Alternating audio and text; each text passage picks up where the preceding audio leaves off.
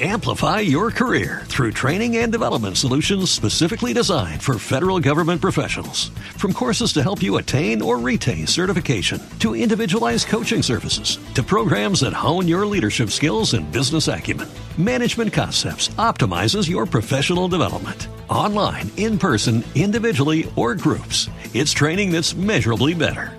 Learn more at managementconcepts.com. That's managementconcepts.com.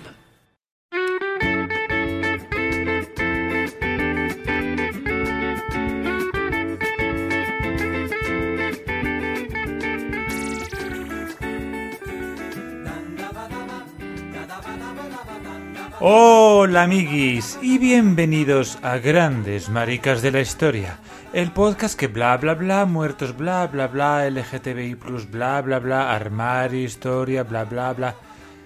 Que vamos a ponernos manos a la obra, que siempre me tiro tres horas hasta que me pongo con las manos en la masa multicolor esta. Esta semana, como es habitual, toca edición bollo. O sea que vamos a hablar de una mujer bien. Y no va a tardar mucho la rata en aparecer porque... Oye, Otto, sin ofender, ¿eh? Perdona. Pero antes de saltar, escucha, para que lo hagas con razón. Decía que no va a tardar la rata en hacer acto de presencia para quejarse como siempre. Porque vamos a seguir esta semana metiéndonos con la iglesia, chica. Lleváis abusando 1500 años de vuestra posición de privilegio y poder. No vayáis a ofenderos ahora porque un marica cualquiera, o sea yo, se ponga a decir cuatro verdades sobre vuestra trayectoria histórica. Aunque solo sea por los que habéis quemado, perseguido, encarcelado y un largo etcétera de perrerías, ahora nos toca a los ateos, agnósticos y demás descreídos y escépticos soltar por esta boquita lo que nos dé la gana, sobre todo ahora que por fin parece que se van a investigar los casos de abusos a menores por parte del clero en España, cosa que, oh, sorpresa, a la derecha nacional no le gusta nada porque les suena a revancha, porque lo consideran errores de nada. Oigan, errores de sumar 2 más 2 y decir que son 5. Esto no son errores, son violaciones y ojo, no, por mucho que a cierta política se le haya pasado la ocurrencia por la cabeza, las bellas iglesias que nos ha dado el cristianismo no compensan los delitos, ni sexuales, ni de ningún tipo, ni de la iglesia, ni del clero.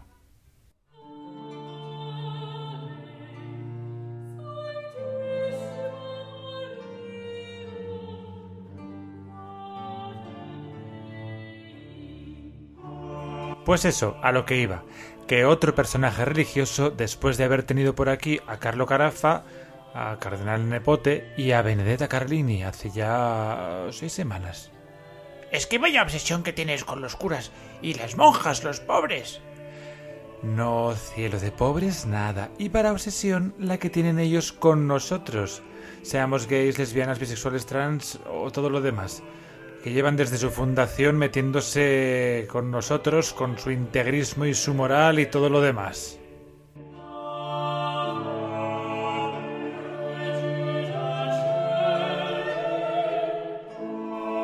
Después de haber hablado de la Carlini, que la verdad es que demostró tener más cuento que calleja, y de Carafa, que era un pecador chanchullero, Hoy vamos a ponernos un poco más excelsos y vamos a hablar del nuevo mundo, la literatura y de reivindicación, mucha reivindicación de la mujer, porque nos vamos al siglo XVII para sacar de su tumba a Inés de Asuaje Ramírez de Santillana, más conocida por Sor Juana Inés de la Cruz una mexicana de armas tomar aunque vistiese hábito, y uno de los nombres que más me había repetido para traer a este panteón de personas ilustres y dedicarle el espacio que se merece.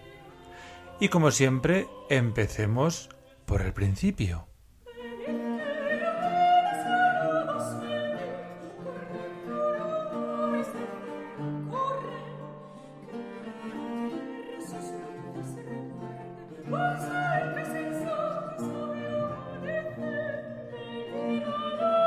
Inés obviamente no nace Sor, claro está.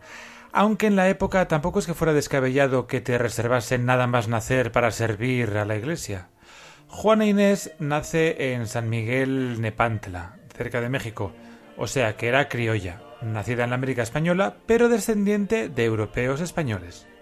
Como siempre, la cosa no empieza del todo bien porque fue hija ilegítima de un oficial español y una rica criolla, así para empezar. Fue bautizada como Inés, y os preguntaréis que de dónde viene lo de Juana entonces. Pues de cuando entró en el convento, pero esto lo dejamos para su momento. Como os decía, era ilegítima, así que supondréis que el padre estuvo por allí lo justito, o sea, nada de nada, desaparecido. La madre, por suerte, tenía pasta, lo que se tradujo en que la niña podía hacer más cosas que una eh, mujer eh, normal.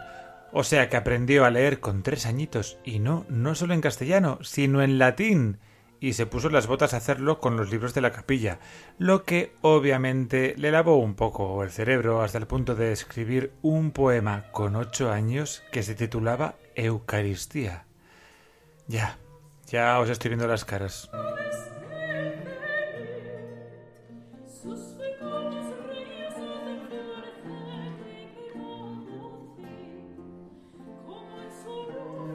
El caso es que la muchacha era lista y aprendió también griego clásico y náhuatl, y con 16 tiernos añitos, en 1664, mandaron a Inés a Ciudad de México, donde la chica, viva y despabilada como pocas, intentó, sin éxito, estudiar en la universidad disfrazada de varón, porque ya sabéis que las mujeres no podían ir a la universidad. En fin, ¿Os lo podéis imaginar? Querer estudiar y que solo por tu género no se te permita. Pues no hace falta que lo imaginéis demasiado porque le podéis preguntar a vuestras abuelas y a alguno hasta a vuestra madre. O sea que mucho tampoco es que hayamos mejorado. Obviamente sí, claro que se puede acceder a los estudios hoy en día si eres mujer. Pero luego te encuentras con un mundo profesional en el que ser mujer no es una ventaja, sino todo lo contrario. Pero bueno, a lo que íbamos. Como la familia de Inés tenía pasta y obviamente influencias, nuestra protagonista entra como dama de compañía al servicio ni más ni menos que de la virreina Leonor de Carreto, que cayó rendida ante la muchacha, despierta, inteligente, capaz de escribir poesía y de hablar de lo que fuera menester. La virreina se convirtió en su protectora y su marido, el virrey Antonio Sebastián de Toledo, marqués de Mancera, Flipó con la muchacha porque era despabiladísima.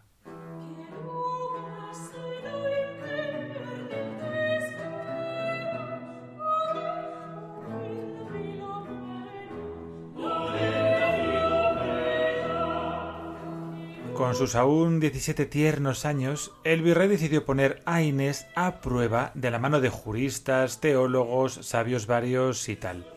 E Inés no solo los dejó de una pieza, sino que además este capítulo de su vida la convirtió en una de las mujeres más célebres en toda la corte y por toda Nueva España. Pero a Inés no le interesaba el mundanal ruido y en 1667 se mete monja en el convento de San José como carmelita descalza.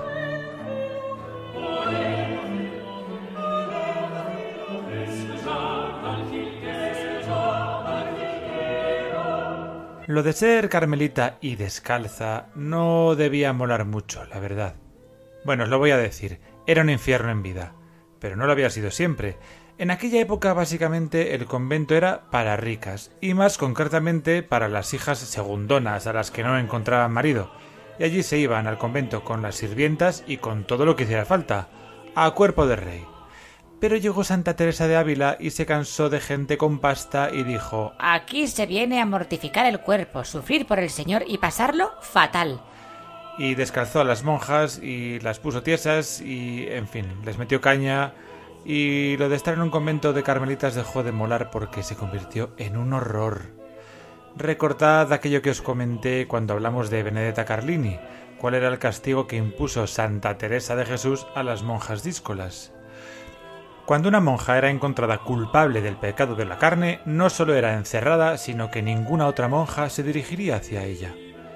Le quitaban el velo y solo le permitían salir para escuchar misa o para flagelarse con sus compañeras. Pero bueno, que no todo era malo, porque los domingos se permitía eso, que la mujer se flagelase y después que comiese pan y agua en el refectorio con las demás compañeras. ¡Oh, qué detalle! Eso sí, en el suelo, junto a la puerta, como un perro, para que el resto de las hermanas la pisasen al entrar y al salir de la habitación. Vaya panorama, ¿eh? Vaya con nuestra amiga Teresa de Ávila.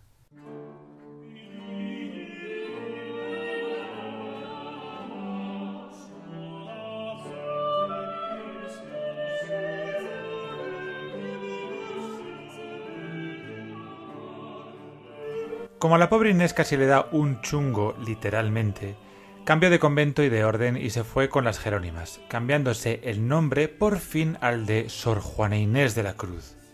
No os olvidéis de que para meterse monja había que tener dineritos, había que pagar dote, y más con las Jerónimas, que sí permitían tener criadas y lo que hiciera falta. Para aquellos ajenos al término, la dote era el pago que daba el padre por dar a su hija en matrimonio. O sea que tenía que soltar parné de su bolsillo. Y os preguntaréis por qué también tenían que darle la dote a una muchacha que iba a estar entre los muros de un convento, ¿no? Pues porque, oh sorpresa, las monjas se casaban con Dios. Cosa que hasta a mí, ateo perdido, me resulta bastante blasfemo, la verdad. Pero bueno, es su club y sus reglas.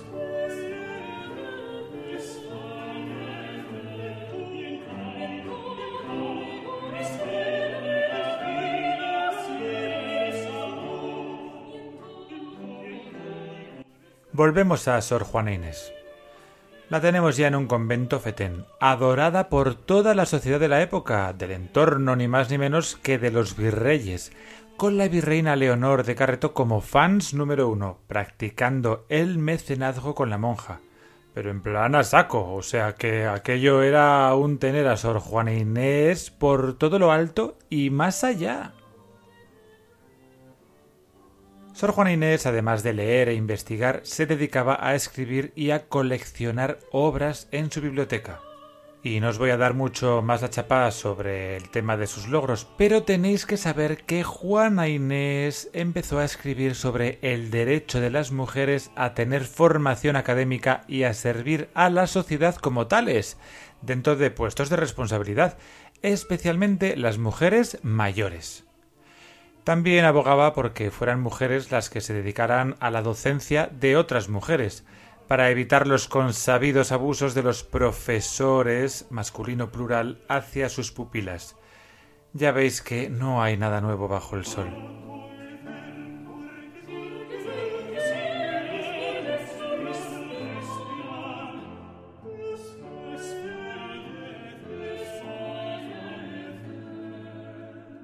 Os podéis imaginar cómo cayó este mensaje a favor de la mujer, o sea, feminista, en la muy machistísima sociedad del momento, ¿no? Pues mal no, lo siguiente. Sobre todo por parte de los miembros de la Iglesia, que eran hombres, claro, y a los que también les dedicó cosas como esta. Hombres necios que acusáis a la mujer sin razón, sin ver que sois la ocasión de lo mismo que culpáis. Si con ansia sin igual solicitáis su desdén, ¿Por qué queréis que obren bien si las incitáis al mal? Combatís su resistencia y luego, con gravedad, decís que fue la liviandad la que hizo la diligencia.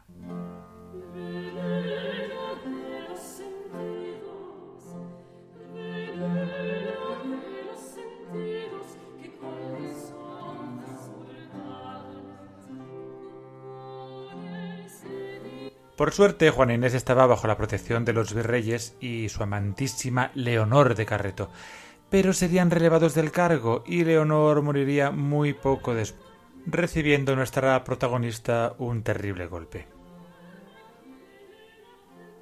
Por suerte, de nuevo, cayó en gracia a los nuevos virreyes, que también la protegieron como sus predecesores, pero los curas se revolvían cada vez más con las relaciones de Juana Inés con los poderosos y se empezaron a poner muy intensos, incluido su confesor, Antonio Núñez de Miranda, a quien Juana Inés acabó mandando al guano.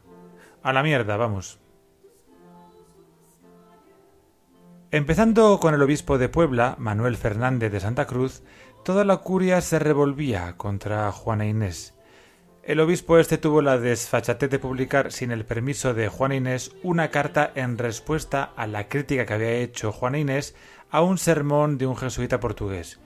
Y aunque no la desautorizaba respecto al contenido, el obispo decía básicamente que más valía que la monja se dedicase a rezar más y a escribir menos.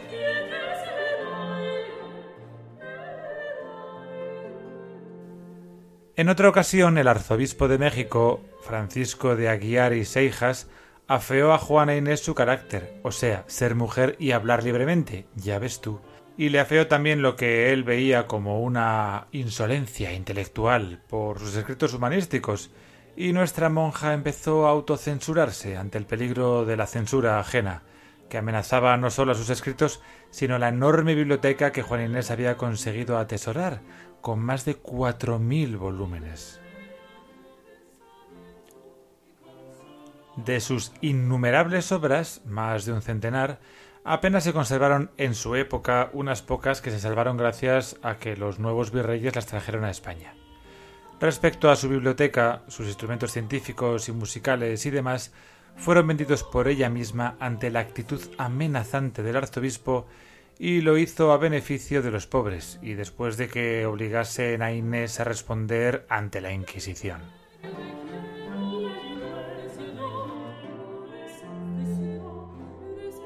Inés, tras cuidar incansablemente a sus hermanas enfermas y moribundas por culpa de una peste que asoló el convento en 1695, murió al contagiarse con cuarenta y pocos años. Pero Otto, ¿y el lesbianismo de esta señora? ¿Eh? Todo mentira para atraer oyentes, ¿verdad? Y para ofender a la Santa Madre Iglesia. No, espera, chico, que ahora vamos a ello. Ay, por favor. A diferencia de la Carlini, que se bajaba al pilón, como se dice popularmente, o sea, que le comía el chumino a su compañera de celda, nuestra Juana Inés, al parecer, permaneció fiel a los votos de castidad de su orden. Pero ojo, que no comer chumino no te hace menos lesbiana. Que haya gays o lesbianas que no practiquen el sexo no les hace menos gays, ni menos lesbianas. Porque uno es lo que es, lo practique o no. Y resulta que sabemos del eros sáfico, que es una manera finísima de llamar boyera a Juan Inés, por los escritos de nuestra protagonista, en especial los dirigidos, oh sorpresa, a sus protectoras, ambas virreinas, tanto a la marquesa de Mancera, Leonor de Carreto, como a la condesa de Paredes, María Luisa Manrique de Larra y Gonzaga.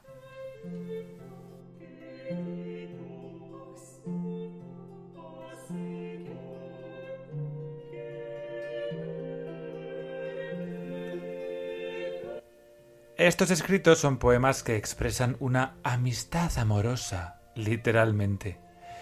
Y como siempre llegamos al dilema del por qué hay quien no lo considera lícito y real porque son de naturaleza homoerótica. Estos especialistas se matan explicando que son metafóricos y basados en el platonismo imperante. Pero si fueran de heterosexuales, ¿habría estos mismos prejuicios? La respuesta es muy simple. No. Por suerte tenemos a uno de sus más grandes estudiosos, además de afamado autor, Octavio Paz, negando casi bélicamente la naturaleza lésbica de los poemas de amor de Sor Juana Inés de la Cruz. Señal inequívoca de que sí que debían de ser de naturaleza lésbica, porque usa los típicos argumentos peregrinos de negación de la obviedad, escudándose en que ni ella lo sabría. A lo mejor sabías tú mejor que ella lo que le gustaba o no le gustaba. ¿No te fastidia?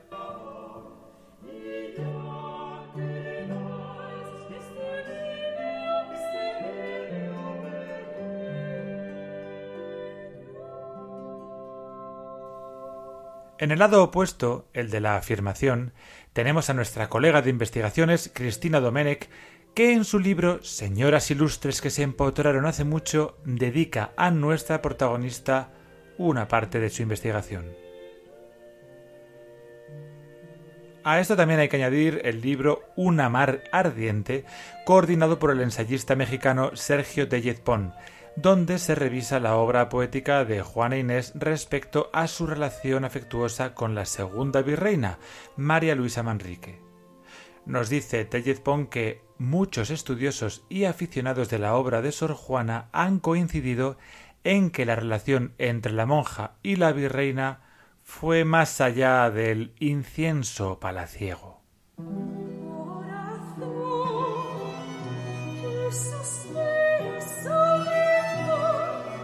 De hecho, cuando se conocen ambas mujeres, allá por el 30 de noviembre de 1680 en la catedral, nuestra Juana, con 29 años y dirigiéndose hacia María Luisa, escribe Ser mujer ni estar ausente no es de amarte impedimento, pues sabes tú que las almas distancia ignoran y sexo.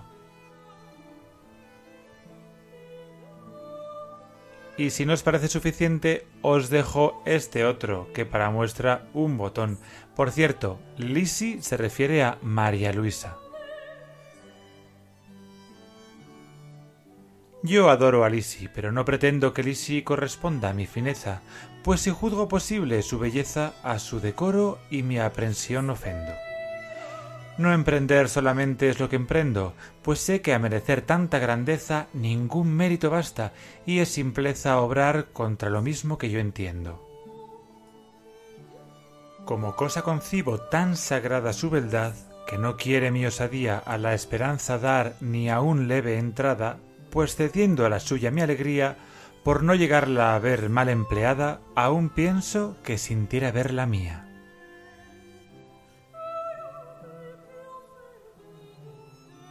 Pero la relación sáfica, me encanta esta palabra, no solo fue muy patente con María Luisa, la segunda virreina, sino que también con Leonor hay indicios bastante evidentes de un afecto singular.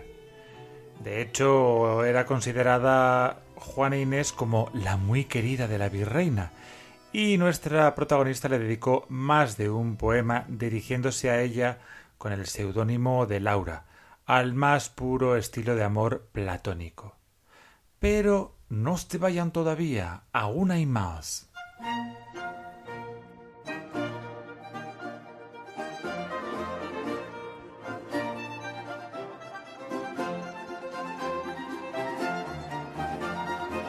Epílogo. Los enigmas de la Casa del Placer. Todo parece indicar que la relación entre Sor Juana Inés de la Cruz y María Luisa superó con creces a la anterior. Pero no os creéis que ha sido fácil descubrirlo.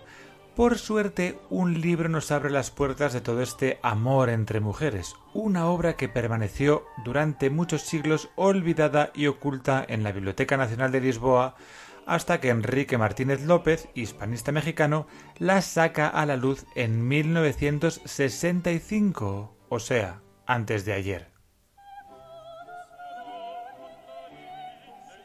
Esta obra no es otra que Los enigmas de la Casa del Placer, que tiene un título que parece una obra del Marqués de Sade, sin ser ella nada de eso. El libro fue un encargo de la condesa de Paredes, María Luisa, a Sor Juana Inés en nombre de la denominada Soberana Asamblea de la Casa del Placer, que no era otra cosa que un club de lectura, así por contarlo prosaicamente, compuesto por monjas de ocho conventos de Lisboa. Ni qué decir tiene que algo tiene que ver con el homoerotismo implícito en las vidas monacales, ¿no?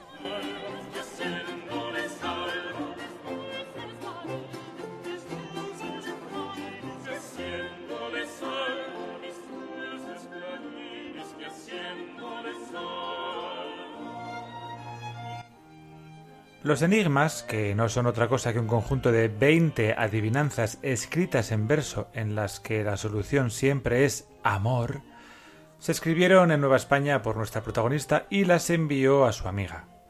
Se publicaron en una edición privada en 1695 en la capital portuguesa y son todas una alusión velada del amor de Sor Juana Inés de la Cruz por la condesa.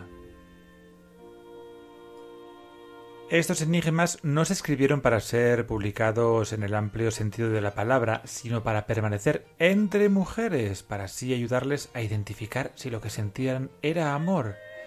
Pero bueno, por otro lado, la condesa, al volver a la península, sí que se llevó la obra de su amiga y la conservó mientras se dedicaba a recopilar todos los escritos de Sor Juana Inés para publicar sus obras completas. Si esto no es amor, amigas, yo no sé cómo llamarlo. Antes de despedirme, os voy a dejar con otro poema de amor. Pues desde el dichoso día que vuestra belleza vi, tal del todo me rendí que no me quedó acción mía.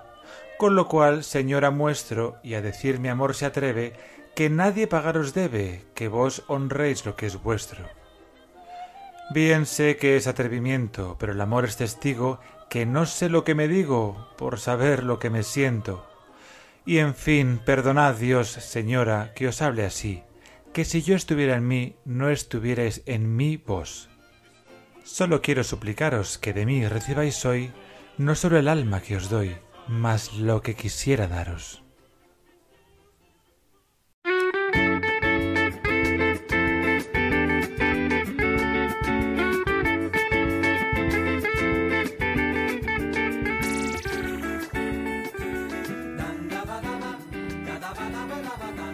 Y nada más, amigos. Bueno, sí, solo comentaros que Sor Juana Inés de la Cruz fue también compositora. Habéis escuchado dos de sus obras durante el podcast, aunque la verdad es que la ejecución no era muy buena. Pero el resto de las músicas, bien cantadas e interpretadas, son todo músicas del barroco español, que no solo se escuchaban en la península, sino en ultramar, como dirían en aquella época, y son una auténtica maravilla. Así que hoy más que nunca os recomiendo que echéis un ojo, bueno, o mejor dicho, un oído, a la lista de reproducción correspondiente que está en la sinopsis del episodio y que podéis encontrar como siempre en Spotify. Adiós.